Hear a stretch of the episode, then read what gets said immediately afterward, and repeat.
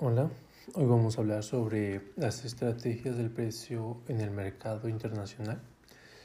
Y para empezar podemos decir que el cliente debe de sentir que recibió algo que puede satisfacer sus necesidades para que al mismo tiempo la empresa reciba algún beneficio acorde a los objetivos marcados que tengan. Entre estos tipos de precios puede ser el precio de exportación, precio de venta. Y entre, bueno, la exportación son los que aplica la empresa a sus clientes o distribuidores extranjeros y el precio de venta, los precios que alcanzarán los productos en un mercado extranjero como consecuencia de todos los costos del canal de distribución empleado. Ahora vamos a hablar sobre la fijación de precios que se torna más complicado cuando se vende el mismo producto en distintos países con diferentes costos, consumidores, aranceles, etc. El precio es un instrumento para alcanzar objetivos concretos en mercados extranjeros. Por lo tanto, vamos a ver que en cierto beneficio los precios internacionales pueden ser más fáciles de comparar. Se pueden encontrar desde la venta de Internet y los clientes tienen la oportunidad de comparar los precios de distintos países. También está el producto homogéneo digital, que los productos son diferencial, indiferenciales entre ellos. Por ejemplo, puede ser el oro, el petróleo, por lo tanto es común estandarizar sus precios. El plazos de tiempo, cuando las variaciones de precios en un mercado se producen de forma muy continua y rápida.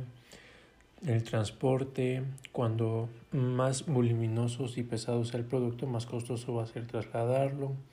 La imagen de marca, que eso lo hemos visto muchas veces cuando vemos a Nike, a Puma o diferentes marcas con diferentes precios y diferentes distribuciones. Los factores que, pueden incluir, que se pueden incluir en la determinación en precios internacionales es el tipo de competencia que se tiene, tanto directa como indirecta, medir el impacto de la oferta y demanda, los factores psicológicos, la regulación y legalidad, costos de mercadotecnia y comercialización, paridad, paridad alza de precios, aranceles y el gobierno.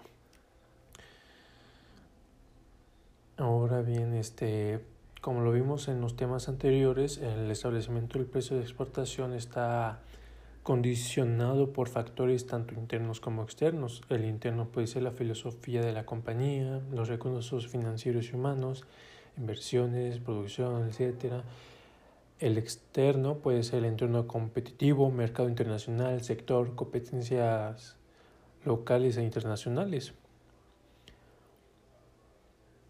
Y para los objetivos de estas fijaciones de precios se puede se habla de maximizar los beneficios, rentabilizar el capital invertido, la cuota de mercado, el incremento de las ventas, mantener la situación, ganar más mercado y la supervivencia de la misma empresa.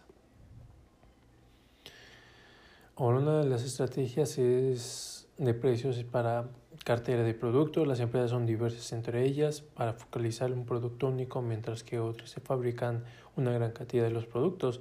La, eh, estrategia diferencial. Este tipo de estrategia se basa en presentar un precio oficial de venta público o precio de lista que en, un dominio público.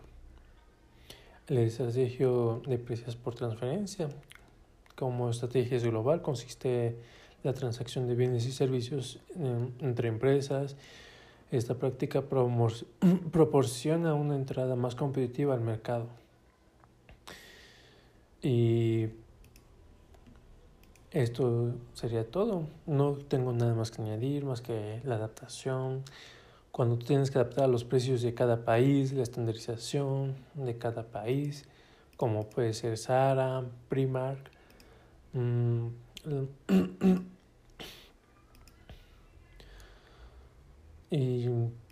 sería todo. Muchas gracias.